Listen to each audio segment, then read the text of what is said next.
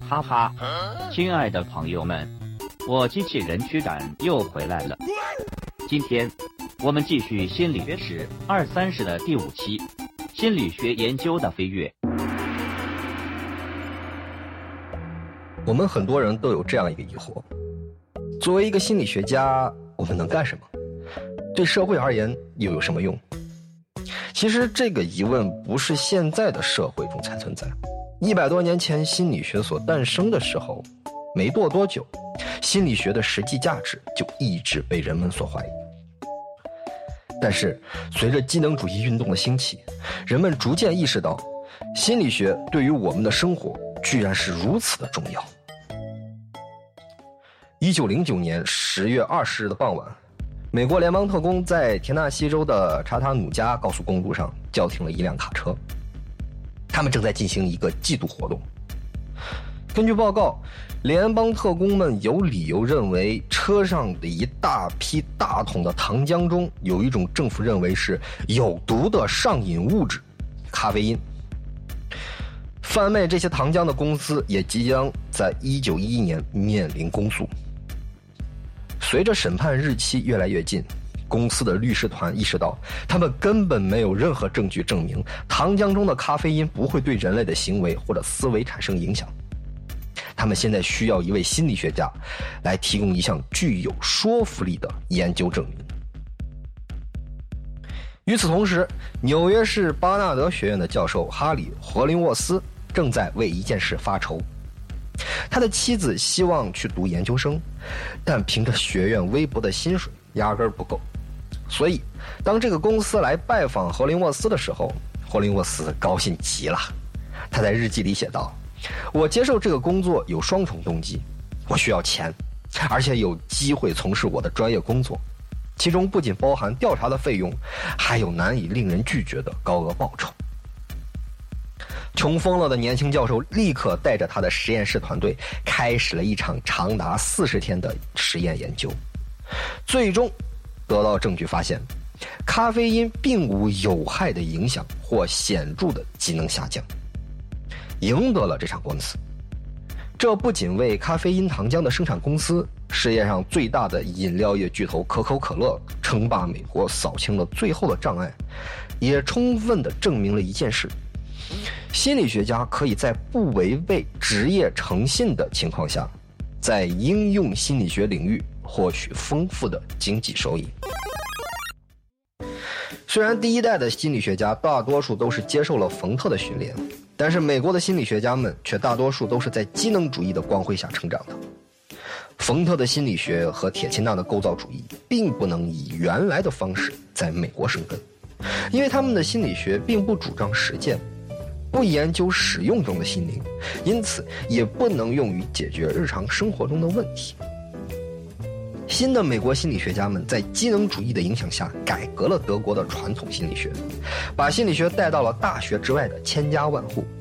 而最主要的原因之一，就是当美国的心理学迅速发展的时候，仅仅几个大学的实验室已经不能喂饱越来越多的博士学位的获得者。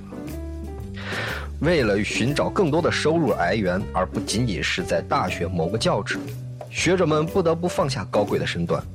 寻求一些更加接地气儿的研究方向。可口可乐的项目其实并不是荷林沃斯唯一的外快项目，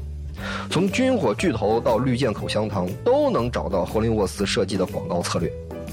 很快，这些背离冯特影响的心理学家们就在象牙塔之外找到了自己的用武之地，把触角伸到了工业、教育、测验、司法、心理健康等多个领域。而心理学应用的全面开展，则来源于心理测验这项技术的诞生。十九世纪末期是统计技术的高速发展时期，高尔顿、艾宾浩斯、霍尔、桑代克这些学者们非常注重使用数据的图示显示法。相关系数的发明者，英国学者皮尔逊，在一九零零年发明了卡方检验。这些统计技术带来了心理学的新的升级。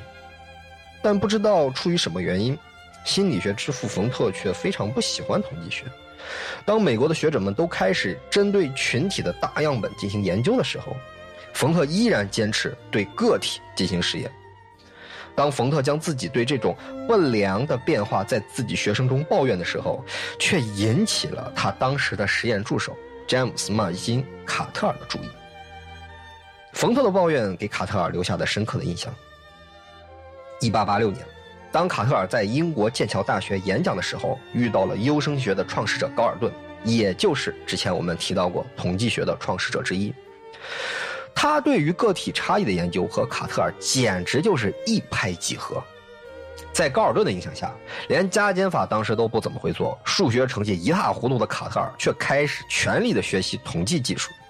在一八九零年发表的一篇文章当中，卡特尔率先使用了“心理测验”这个词语。他这样写道：“除非建立在实验和测量的基础上，否则心理学就无法达到物理学科那样精确性和确定性。”朝向这一方向的步骤之一，就是把一系列的心理测验和测量应用于大量的个体。自此之后，卡特尔持续在哥伦比亚大学实施了他的测验计划，不断的收集数据，试图证明心理测验使心理学对实践生活有真正的用武之地。然而，保持守旧，从高尔顿的基础上开始工作的卡特尔，所收集到的各项数据和学业分数之间的相关关系。却很低。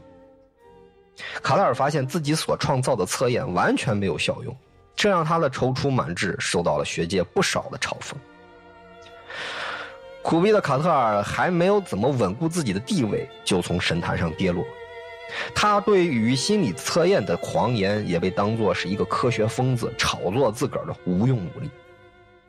但是呢，在历史的发展中，卡特尔的努力并没有完全化为泡影。虽然他自己没能将心理测验发扬光大，但是他在哥伦比亚大学的工作却影响着他的学生吴伟士、桑代克这些未来著名的心理学家，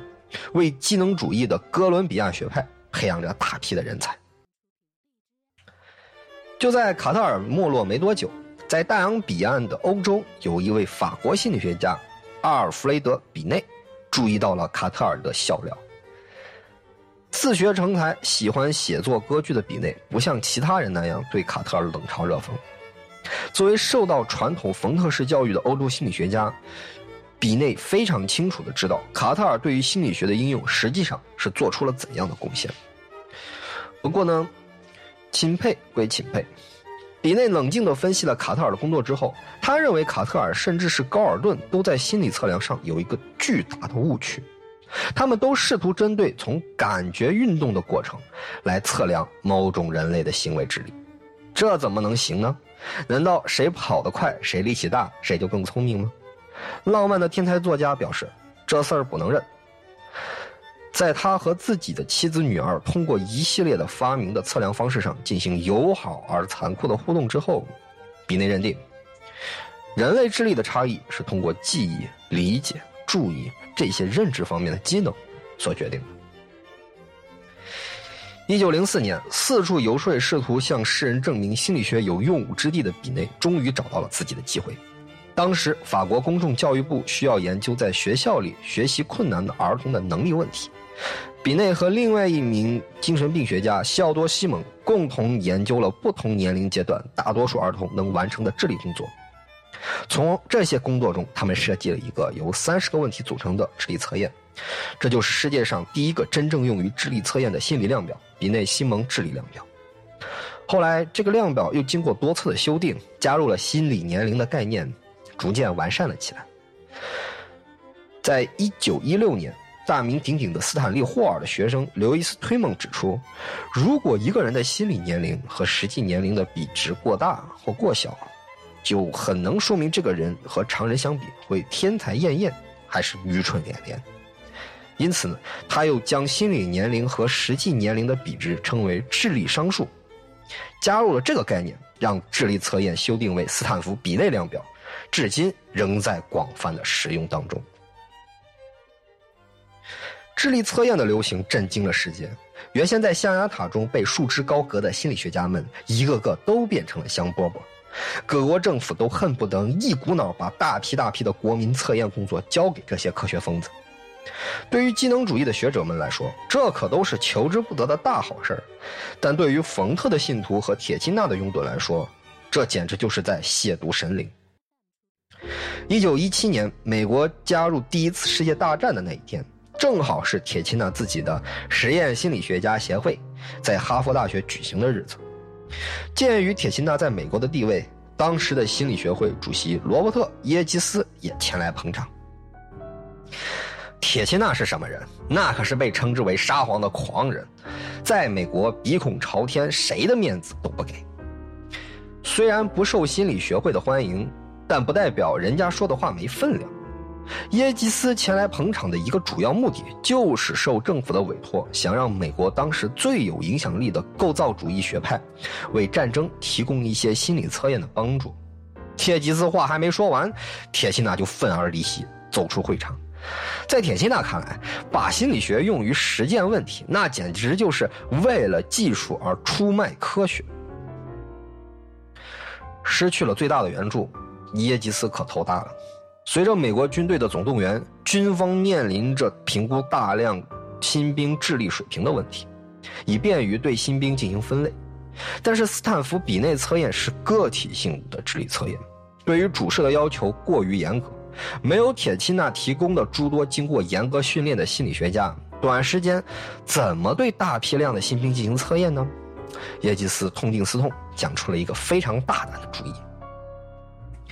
在当时军事委员会的带领下，耶基斯召集了四十名心理学家，准备对推梦的斯坦福比内测验进行大规模的修改，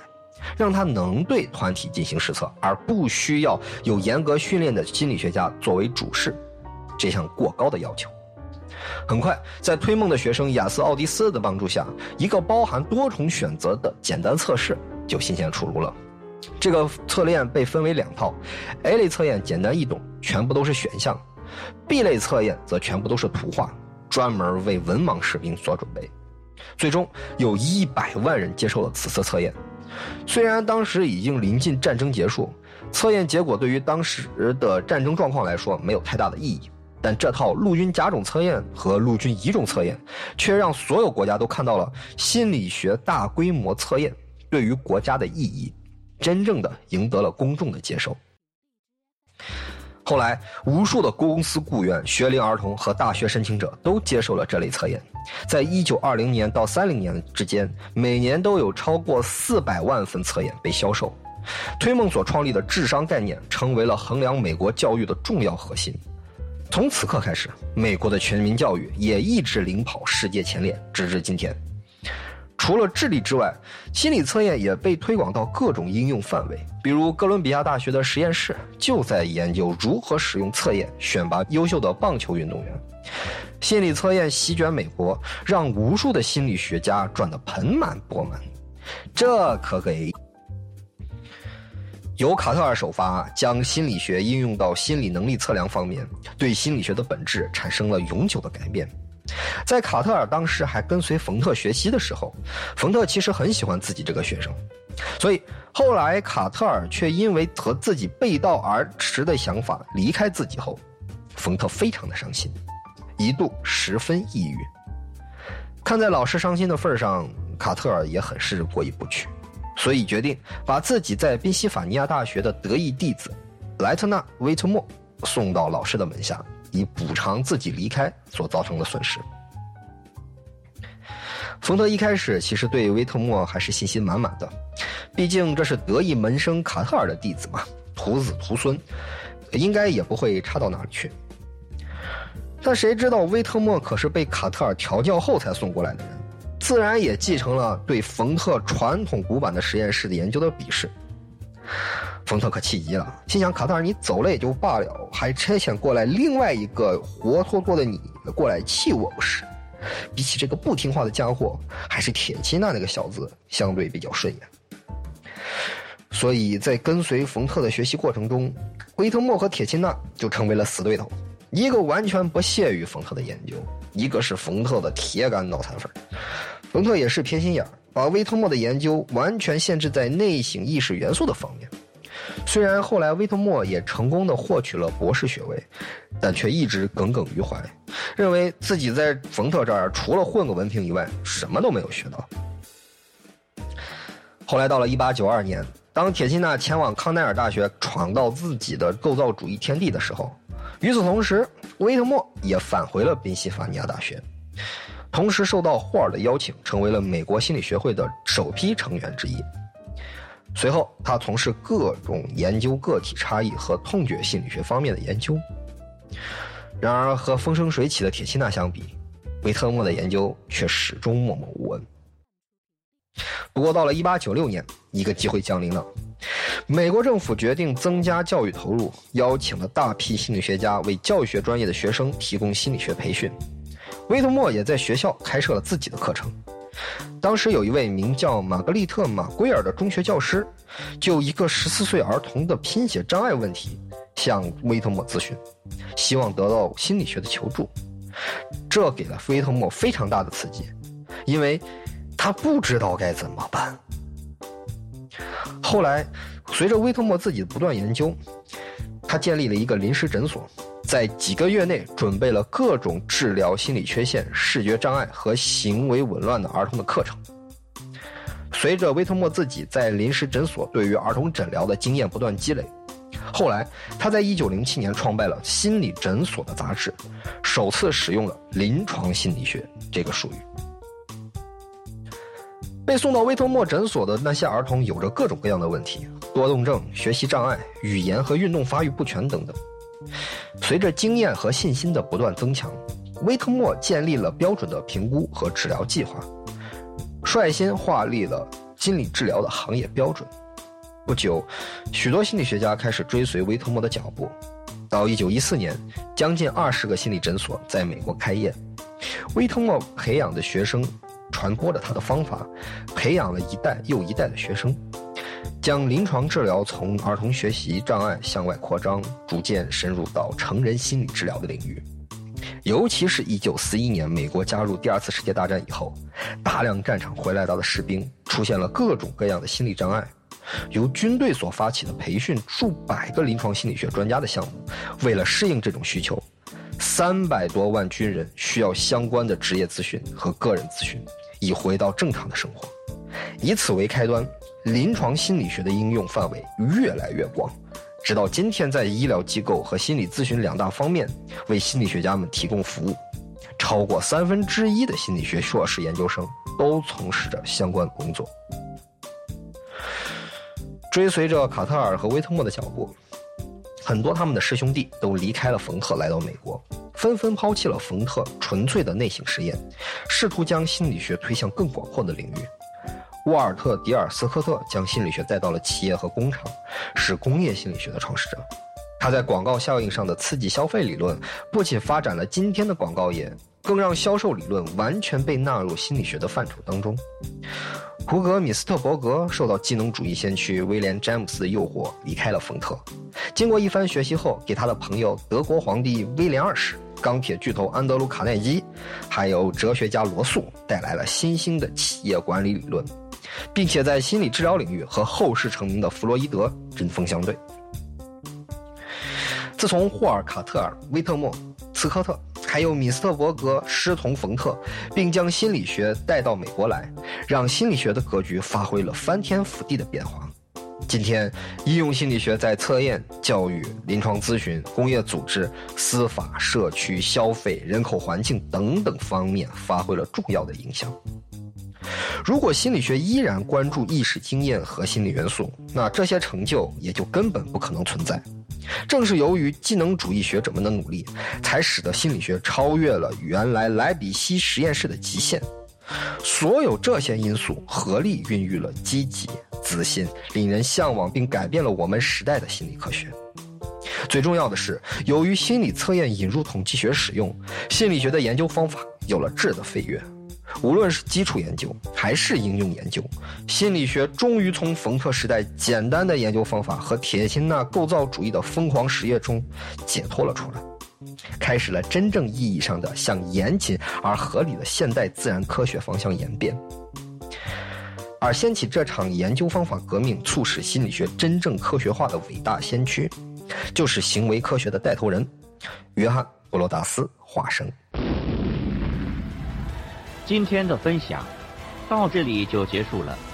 感谢您的收听。欲知后事如何，请听下回分解。